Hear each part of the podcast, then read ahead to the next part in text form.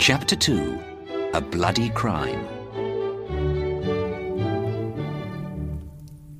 Lord Arthur Savile stood by the fire, and his face was as white as stone. For the first time in his rich and careless life, he felt deeply unhappy. Could Mr. Podgers really see something terrible in his hand? Was it a bloody crime, or something worse? Couldn't he escape from it in some way? Suddenly, Mr. Podgers came back into the room. When he saw Lord Arthur, his face went green. For a minute, both men were silent. The Duchess has left one of her gloves here. She asked me to bring it to her, said Mr. Podgers at last. Ah, I see it on that chair. Good night. Mr. Podgers, wait. Could you answer a question before you go? What did you see in my hand? I must know. Why do you think I saw more than I told you, Lord Arthur? I know that you did. And I'll pay you a hundred pounds if you tell me what it was. What is your address? I'll send you the money tomorrow. Mr. Podgers's green eyes looked suddenly interested. Here is my visiting card, he said, and he gave a small card to Lord Arthur, who read it. Mr. Septimus R. Podgers, Palmist, 103A, West Moon Street. I am there from ten until four, said Mr. Podgers. Be quick now, said Lord Arthur. What do you see here? He held out his hand. Mr. Podgers closed the door. Very well, Lord Arthur. Please sit down.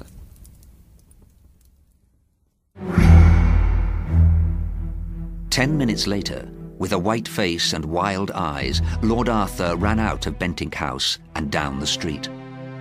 The night was very cold and windy, but his hands were hot and his face was on fire. He ran on and on. A policeman looked at him with interest when he ran past. Then a poor old man came up to ask him for some money. But when he looked into Lord Arthur's face, he felt afraid, and he left the young man alone and didn't speak to him. Suddenly, Lord Arthur stopped under a streetlight and looked down at his hands. He thought he saw red blood on them and gave a cry. Murder! That is what the palmist had told him. Murder! The night knew it. The wind whispered it in his ear. The dark corners of the street were full of it, and the houses along the street laughed about it. First he came to the park, where he listened to the silent trees. Murder! Murder! I'm going to murder someone! He said to himself, shaking terribly.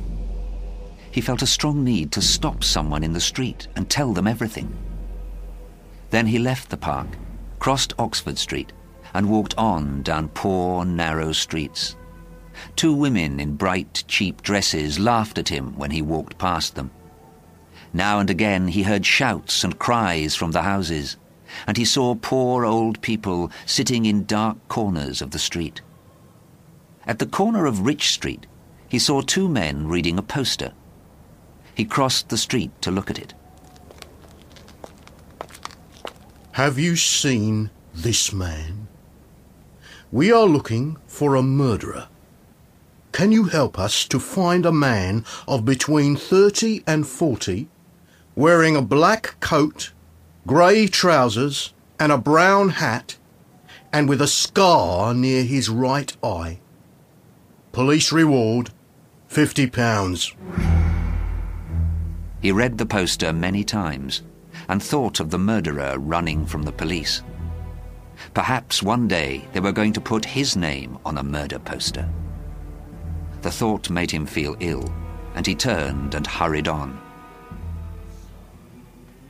When the sun came up, he found himself in Piccadilly Circus. From there he walked slowly home to Belgrave Square, looking up at the beautiful red sky. I hope that there won't be a storm later in the day, he said to himself. By the time he got to Belgrave Square, the sky was a light blue, and the birds were beginning to sing in the gardens.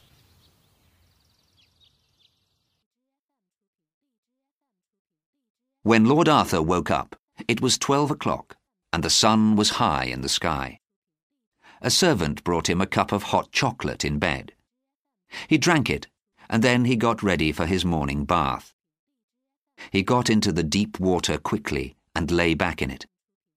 Then he put his head right under the water to wash away the terrible thoughts of the night before.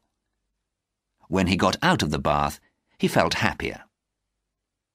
After breakfast, he lay on the window seat and smoked a cigarette. On a table near him was a large photograph of Sybil Merton. She was so beautiful, with her fine small head, her soft mouth, and her dark eyes. He couldn't marry Sybil with a future murder waiting to happen. But what could he do about it? He thought a lot, and at last he had the answer. He decided to murder someone first and then to marry Sybil. But who could he murder? Murderers, of course, usually kill their enemies. But Lord Arthur didn't really have any enemies. In the end, he wrote down the names of all his friends and family on a piece of paper. After looking at this list for some time, he chose Lady Clementina Beauchamp, or Lady Clem, as she was called by everybody. Lady Clem was a dear old lady who lived in Curzon Street. She was one of his cousins on his mother's side of the family, and was just the right person to murder, he decided. Next, Lord Arthur sent his servant to West Moon Street with a hundred pounds to pay Mr. Podgers. After that, he went out to the flower shop and bought some flowers to send to Sybil. Then he went to the library to read some books about different poisons. He chose poison as the best way to murder Lady Clem. It was quiet and clean. After all, he didn't want his name in the newspapers. Sybil's parents weren't very modern in their way of thinking, and perhaps they wouldn't like their daughter to marry a murderer if the police caught him. In the end, he found out about a poison called aconitine.